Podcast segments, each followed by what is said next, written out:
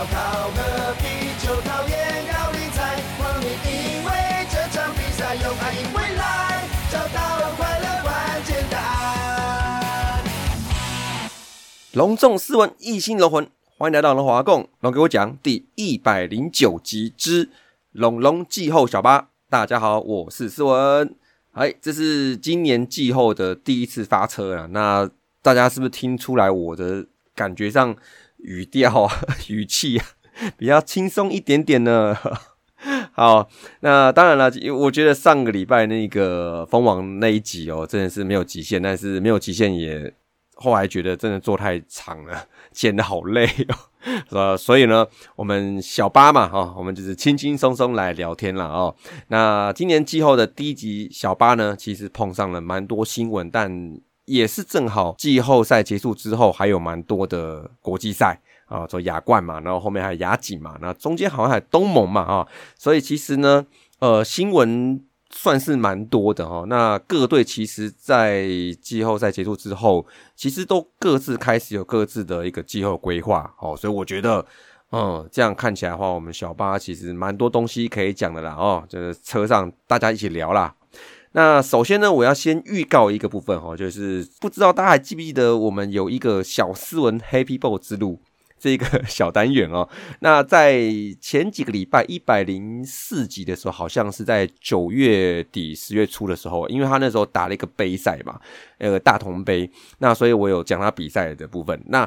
预告一下哈，因为他在这个礼拜哈，就是周末哈，十一月底开始呢，有一个。就是算他们松山体育会办的一个比赛，它是一个联赛哦，大概是有三个礼拜，然后加上第四个礼拜是一个季后赛，呃，就是复赛复赛啊。那总共就是有四个礼拜的赛程。那小斯文就是会去打这个比赛，那我会把这个打比赛的一些心得哦，跟看的一些感觉，还有小斯文在这一次杯赛是不是有什么成长呢？是不是要跟上次一样那个拿那个进步奖啊？然后。回来跟我臭屁啊！真真真是哎哎，真是你看小孩子哦。那不过呢，我觉得有这次比赛呢，还是蛮期待，然后也很珍惜这个机会哦。也谢谢教练都给他们很多机会，然后去用实战挑战自己啦。好，那我觉得也不错啊，因为我觉得对我来讲，上次可能大家也知道说，小斯文对于比赛这个事情，在我给他这样子洗脑之后，看起来他变得蛮高规格来重视，就是。他会把这个当做一回事。那在比赛前，我就是跟他讲说，三天我们不吃炸的东西，也不要喝冰的东西。那当然，这个有一点点健康餐的那个概念呢，就是之前看吉利他们讲那个事情嘛。那我觉得是不是用在小孩身上，是不是也会有？应该也是差不多，就是不要吃炸的，因为炸的可能对于运动员来讲负担会比较大。所以说，我觉得不要吃炸的。然后在喝冰的部分，主要就是不希望他。干嘛又咳嗽什么之类的？呃，所以所以说要保持他的一个好的身体状况，然后那他也会蛮早睡觉，今天也蛮早的，所以今天我录音其实还蛮安静的，然后九点出头就睡着了，所以我觉得这样也很好。呃，有比赛也让他对于生活的一些规矩哦，一些规范，他都也还蛮做的还不错哦。那所以预告了下一集哦，就龙龙救小八，我就会也会更新一下小斯文的 Happy Ball 之路喽。好，那首先今天第一个要聊的哈，就是封王之后了啊，大家哎心情怎么样啊？过了一个多礼拜了啊，就是反正现在不管大家质疑什么啊，聊什么，亏我们什么啊，统一回复魏全龙总冠军就好了，就没事了。好，其实不错了，我觉得再回想一个多礼拜前的一些事情，我觉得还是蛮有趣的。哦，那也实在是觉得球队。能有这样的成果，很开心。好，那不过呢，封王之后呢，我想关心大家一个事情，就是大家有没有手滑？就是那个总冠军的那个商品嘛，哦，我就是有看蛮多的，然后有蛮多朋友们就是都跃跃欲试哦，准备要滑的哦。那我自己其实也是也是滑了啦，因为我觉得。这是一个很纪念性的一个东西，那也想把这份感动呢，让一些小朋友变成那个诶实体的样子啊！我我我啊，我看到的时候也会觉得不错，有一些好的回忆，对不对？好，所以我就跟海里人啊，然后跟我们好朋友小蚊子啊，我们几个哦，有集资啊，也不集资啊，就是他们透过我这边来买那。我们三个我看就弄了一万多块钱。那 啊，这我觉得一万多不会是太多哦，那应该是小蚊子买了一个那个什么那个四千两百块那个那个是最贵的啊，其他我们的衣服帽子叠叠哦，大概都是这个价钱的哦，应该是啊。那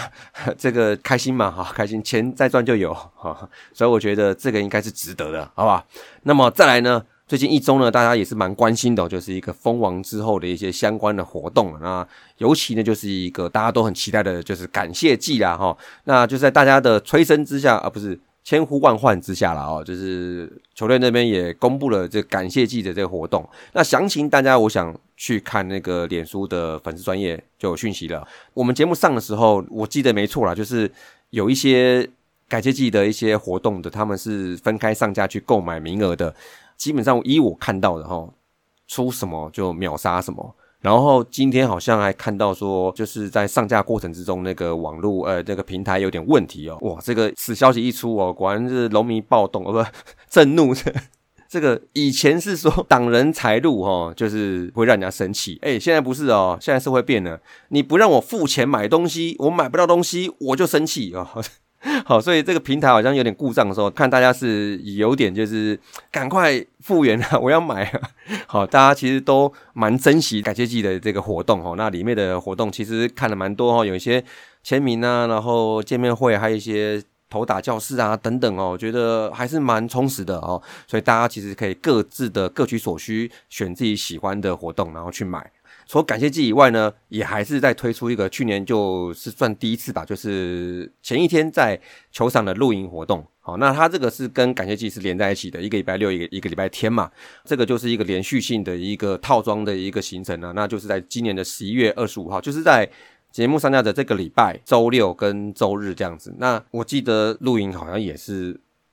说秒杀会不会太夸张？但是基本上也是卖的非常非常快这这一种哦。今年没机会的话，可能就只能明年请早了哈。所以呢，这就是今年的感谢季的一个相关的一个消息哦。不错啦，因为我觉得今年因为夺冠嘛，所以说这感谢季呢，我想会吸引到更多的球迷来支持。我也觉得说，因为球队正好今年战绩是不错的，然后有个好的结果，所以我觉得趁着这个时候啊，这是一个很好的吸粉的时机。哦，那吸新的哦，那种就是可能刚支持不久的，就是说战机迷啦，就是其实这个不是说战机迷不好，那是因为我们自己其实很多人入门棒球，很多也是战机迷，就就从战机开始的哦，就是从那个战绩比较好的那个球队会去先去注目这样子啊。那我觉得这个是新的球迷啊，我觉得这是一个好的一个吸粉的时机。还有另外一个就是，我觉得就是。还是有蛮多那个算是中高年龄层的，也不是中高啦，就是中年呐、中年壮年这样子的一个潜水龙迷哦，就是可能比如说他去天母看球，他可能会坐在一垒或坐在比较边边地方，安安静静看球这样子风格的球迷，我认为呢，这一次的封网哦，也是可以让他们再燃起一些热情跟一些关注力，然后来参与球队的一些事情，这样，所以我觉得。趁这个机会吧，这个季后或甚至明年季初，呃，行销团队就可能再多花点力，然后我觉得有可能可以让我们明年的场均人数主场哦，可能会有一个不错的一个进步跟成长，哦，这我觉得说不定哦，哈，这个可能就再多加油喽。好，那在感谢季这么丰富的活动之后呢，还有一个事情也是哦，这个千呼万唤哦，可能也是。更大的关注就是所谓的蜂王游行啊啊！这个蜂王游行在呃一开始领队在接受采访的时候，他是说呃有在谈，然后就是申请入权嘛等等哦，这些程序会要有的啊。然后呢，当时就有几位我们五十三区组里面的听友哦，大家有这边瞎猜说那个蜂王路线哦，哎，是不是 从那天母啊，然后一路给他走到那个大巨蛋啊，不是市政府，市政府就是走到蒋万安市长 的办公室，然后就是到市政府的广场哦。那我想想说，以我们台北人来讲，这样看我们会知道这个距离是蛮长的，比一般知道的蜂王游行的距离好像会在相对长一点。因为这样子，Google 一拉出来，好像有人拉了嘛，大概十二三公里，而且呢，中间会必须要经过一些假日可能车子会蛮多的路段，还要过桥。所以说这个部分当时觉得有点开玩笑，哎，结果嘞，我觉得那些听友们太强了。我觉得熊爸吧，熊爸应该不会听，因为他失迷，他可能不会听。但熊爸，我记得他讲了这个路线完完整整就是起始点跟终点就是这样子，最后定版的官宣的路线就是从天母球场开始，然后从中城路，然后到中山北路，然后就到了中孝东路左转。然后到了新计划区，然后就绕了一小圈，然后到市府广场，真的是到市政府广场哦。这一段路蛮长的啊，所以说呢哦，到时候。蜂王游行，我们是很久没有蜂王游行，所以我看有一些人是讲了说，哎，这种走来怎么样？呃，没有，应该是就是他们是坐大的巴士哈。那像国外那个，大家可能有看大联盟那个，就他们可能会坐一些那个什么很多的吉普车哦，就是那种后面可以站起来的那种，然后他们就会很长很长的车队。但是因为国外对这个东西其实真的是蛮热衷，所以说他们的真的封街游行真的是要封街哦。因为他们要把那个街封出来给球迷站哦，我真的是会围成很长的一条这样子，而且处处到哪里可能都要一直挥手这样子哦。那兄弟那个，因为我没有去过，所以也许兄弟在台中绕的时候，他也是这个光景哦。所以，但我觉得以我们第一次很久没有办了，上次这种游行，我记得是应该是自救会那时候吧，从那个中正纪念堂，就是现在那个自由广场开始走走走，那个真的用走了哦。我只记得这个啦，然后二十几年了没有办过，真的是我其实也没什么经验，好，所以我觉得这一次大家来讲哦，大应该是他们球员教练他们会坐的那个是巴士啊、大巴之类的哈，然后球迷们然后可能感谢祭出来，然后从天幕开始跟跟跟跟跟跟跟到那个市政府，那这个跟呢基本上只能给机车跟啊，汽车应该没办法跟啊，因为汽车来跟的话，那个车队可能会影响交通的程度会稍微大一点呐。那机车可能会是比较可行的选项。那脚踏车如果能骑到这样子，我觉得十几公里骑得动的话，我觉得也是一个可行的方案哦。那不过呢，我觉得大家现在可能都开始在想说那天要怎么跟了哦。那我想，哎，我就还是 因为那天正好就我刚刚讲小斯文的那个比赛嘛，就是在中午哈，所以说时间重叠。那我比较倾向的是，就是因为我就是住在那个终点的附近，所以。我就是在终点等他们啊，就是差不多估计是两点十五出发，然后预计四点钟下午四点钟到达市政府广场，所以我觉得我差不多的时间我就走个路过去好，因为避免停车，因为因为那边停机车也不是很好停的哦，所以我觉得可能就会在那边等啊，我还是想去看一下，坦白讲真的是想去看一下哦，也蛮期待那感觉的哦，所以说也许啦，很多听友们哦，那到时候。可能就那一天，十一月二十六号的那一天，在市政府广场有机会见了啊。那如果认不出来没关系啊，大家一起帮球队、帮球员、教练他们喝彩就好了。OK，好，接下来要聊的是就是亚冠赛哦，就是亚冠赛的部分，我们出了六个人嘛。上次有讲郭天信、状元刘基宏，然后蒋少红、林孝成，还有张振宇，还有林凯威哦。那其中林孝成跟张振宇是替补上去的。好，那我觉得都很好，我觉得他们打的都不错哈。那尤其像郭天信啊，这次打的真的是很好，而且他有点算是打出一点名堂来哦哈。就是说在攻击部分的话，相当稳健，十四支五嘛，我觉得打的也不错。而且他最关键就是那个最后那个再加安打，好看了几个需求之后，锁定了第二个、第三个需求，因为连。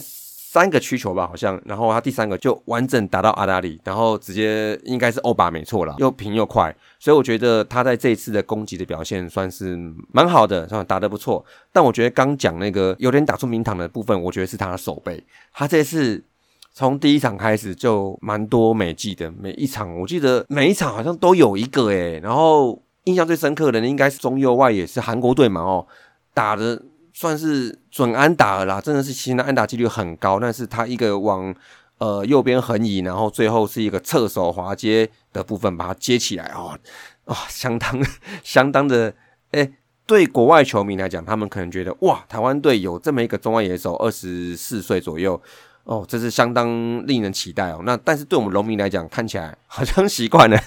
习惯了，所以说这个有点奢侈啊。我们的习惯，但是是国外球迷他们的很新鲜的哦。但我觉得哦，这就是天哥他在这几年来他所累积出来的一个手背的评价，就是这么的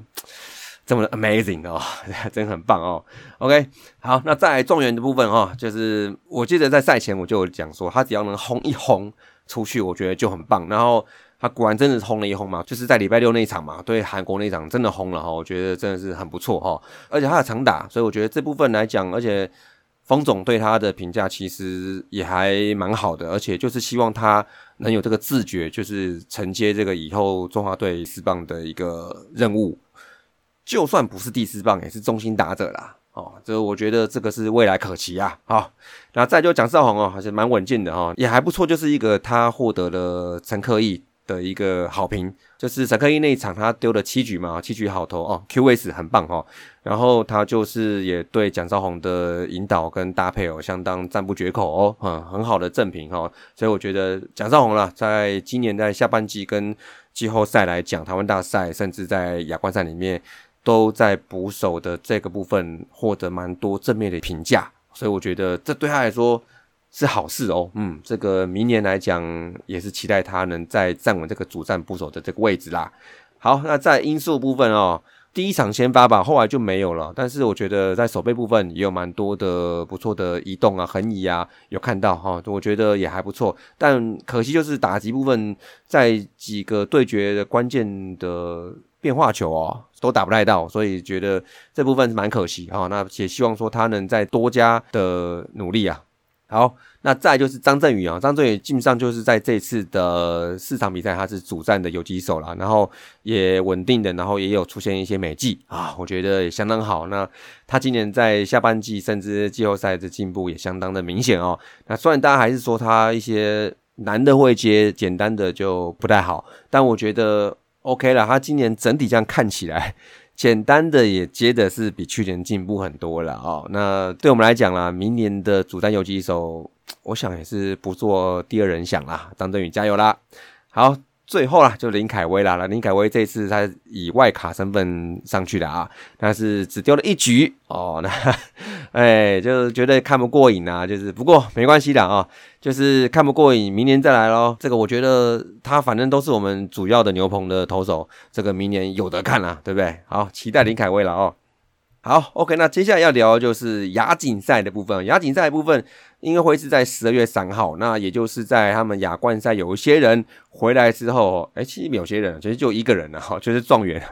他是双料双料的国手哦。那亚锦赛的部分呢，哈，就是在十二月三号来开幕，然后就在大巨蛋，就是由台韩大战啊开始啊。那新闻大家有看到啊，就是有一个名字浮出来了，就是我们的徐若曦啊。好，徐若曦这一次如果开幕确定是先发，我想对这个组别来讲最强的对手，因为对韩国、香港还有巴勒斯坦吧，这三队里面，我想派这次国手里面算是数一数二好了，谦虚一点，数一数二强的先发投手，而且也可以看一下徐若曦他在面对这个等级的对手的表现是如何啦，也很期待他是就是可以投出在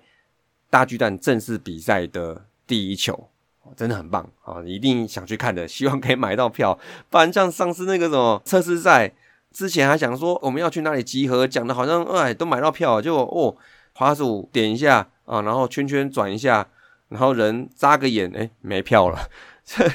好，我就是现在也是很期待，就是亚锦赛的那个售票资讯赶快出来，然后我也可以做一些准备，希望是可以买到我想要去在十月三号的时候帮徐若曦加油啦。好，那这次我们卫权的部分哈，就是有徐若曦跟张景玉，还有林承勋，还有南莫，还有状元刚讲过的双料国手刘继宏啦。那这五位选手会代表中华队来参赛啦。那其中我觉得徐若曦刚刚讲的重要性其实是不言而喻啦。好，那在张景玉部分，在这次好像也是被郭立总教练就是安排，有可能是可以先发的一个人选哦。那应该也是看在说他在小联盟的时候也是有先发的这个经历，所以我觉得张景玉这次机会也相当好，可以证明一下。而且他基本上因为他是下半季才来的嘛，所以说也许他的局数就是在教练团的控管可能还有一些空间可以操作，所以我觉得是让他去投先发，我觉得也相当期待。那再就林晨勋呢，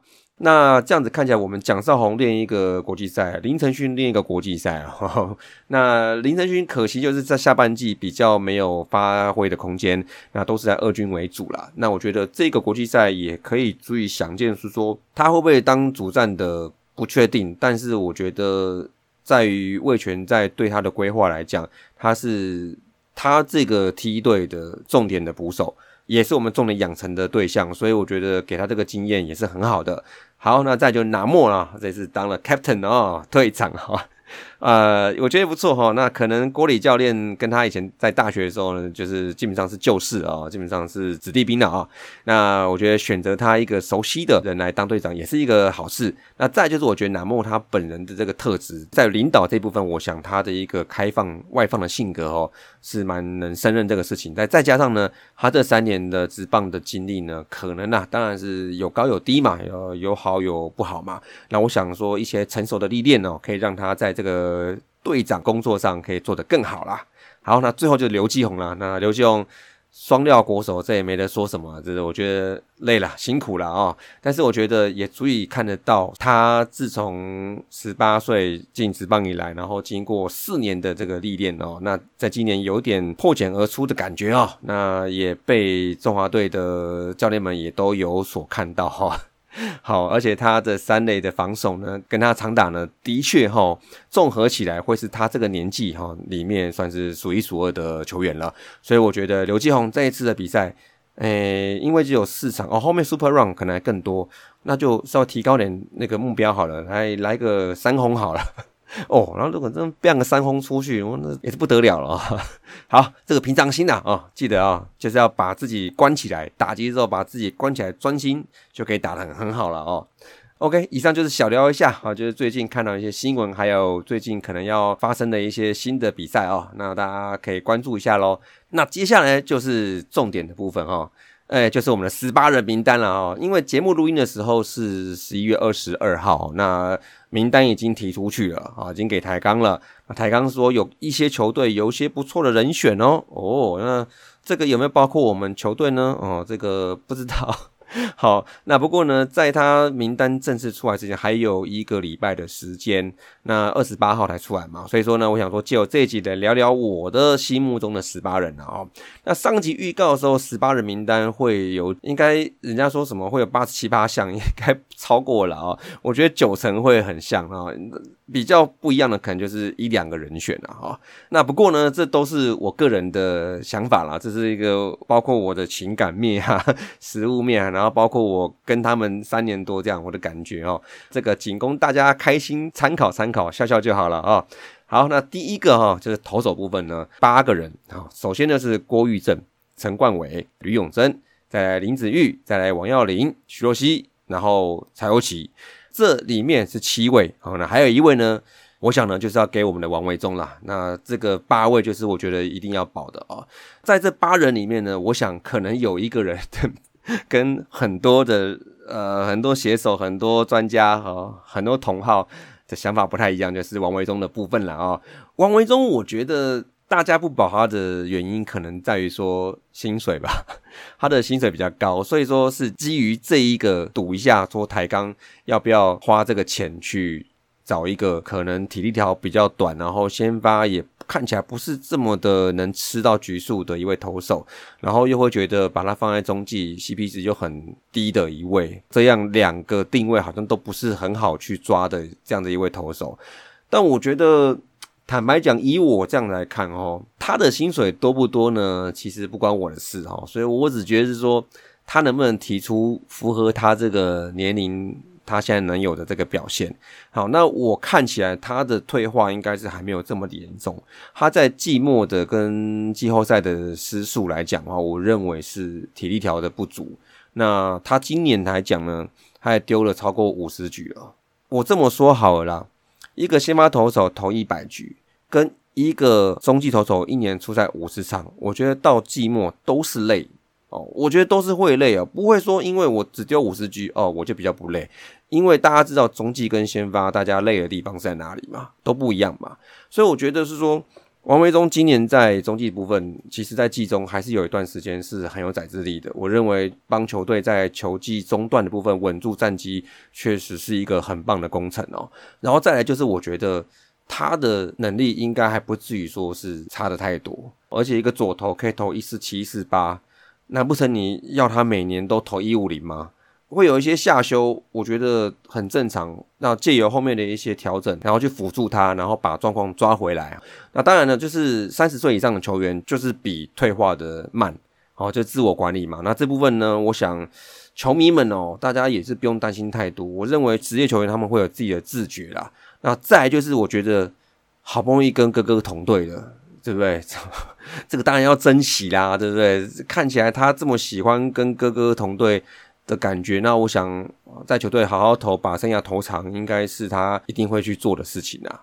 好，所以以上就是我投投的八位名单，那包括就是王维忠这位比较哎有点话题性，然后对很多人来讲可能也是一位比较挣扎的人选。那我这边就是八位，哈，然后再来捕手了，就是捕手就是三位，这个简单啦，就是主炮吉吉奥拱冠呐，然后再就蒋少红跟林承勋呐，哦，那这其中呢，因为这个名单。没有刘石好，因为其实就是在等他宣告 FA。那他宣告 FA，其实当然这个意义上是谁都可以签，那他是自由的嘛。好，但是我相信呢，球队会需要他的存在，因为我觉得老捕手一些价值真的不是数据上看得出来的。我还是觉得二军的捕手还是需要他来帮忙 take care。所以我觉得球队会尽力把他留下来的，这个我相信呐。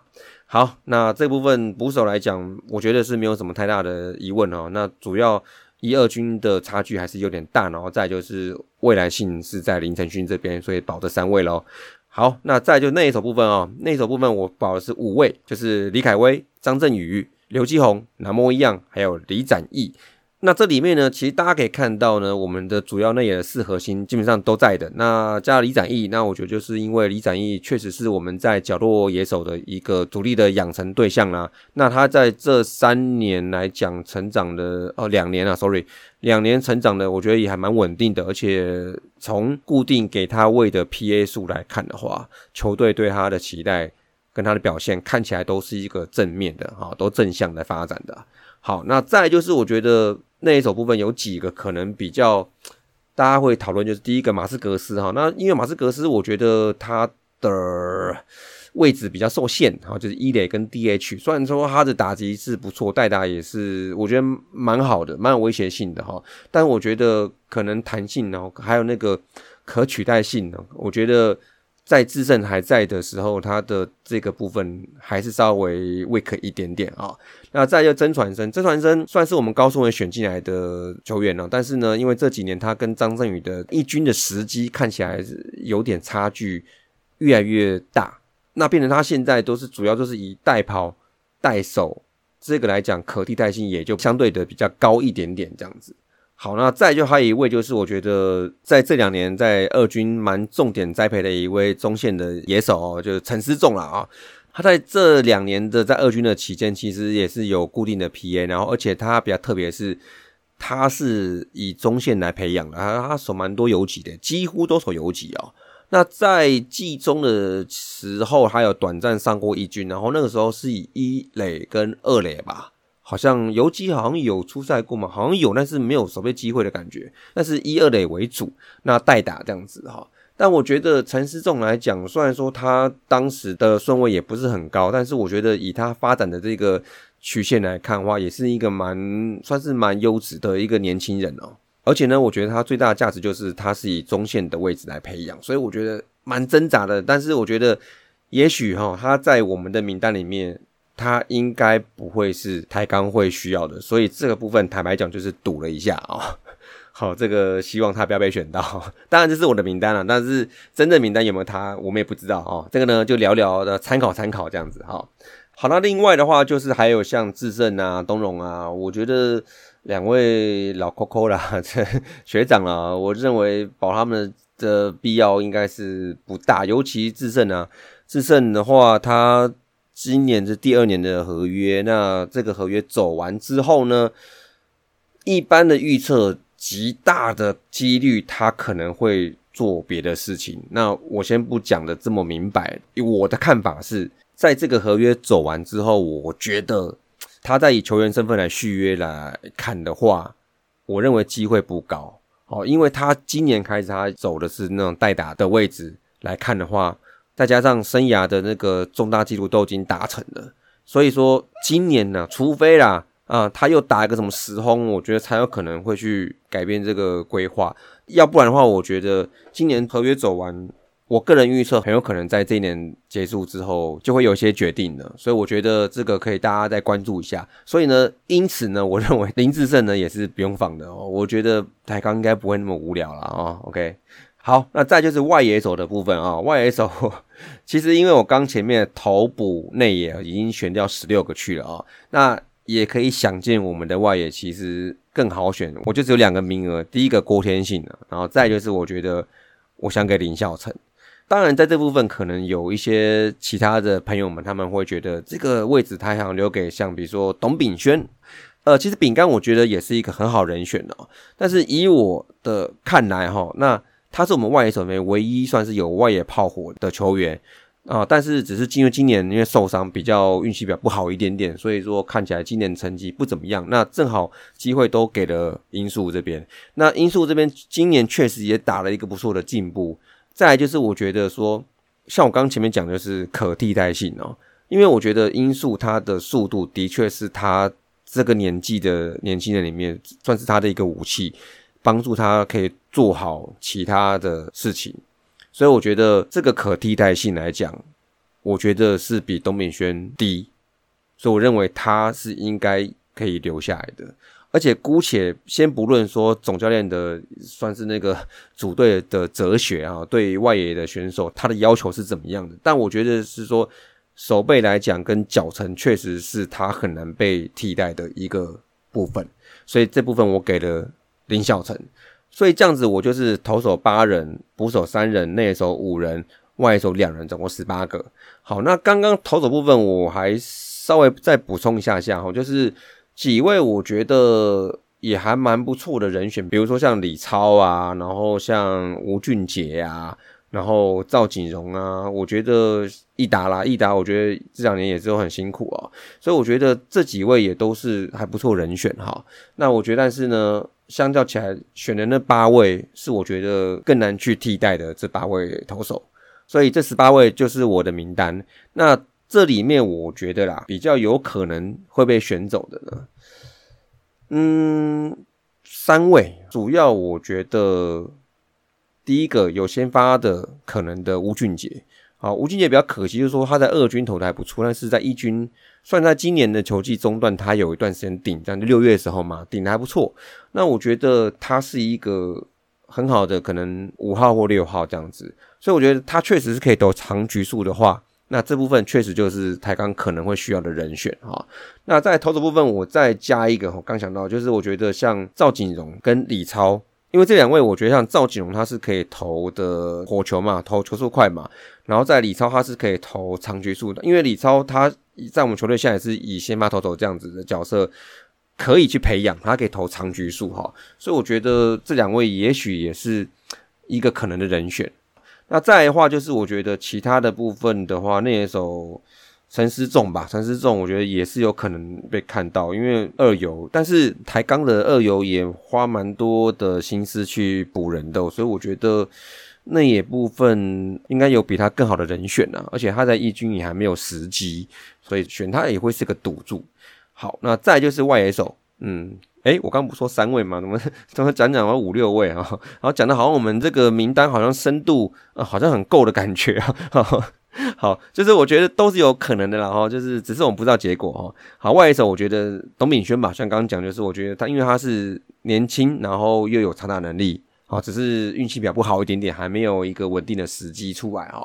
那这几位呢，对台钢来讲，其实都没有已经在一军站稳的人。所以呢，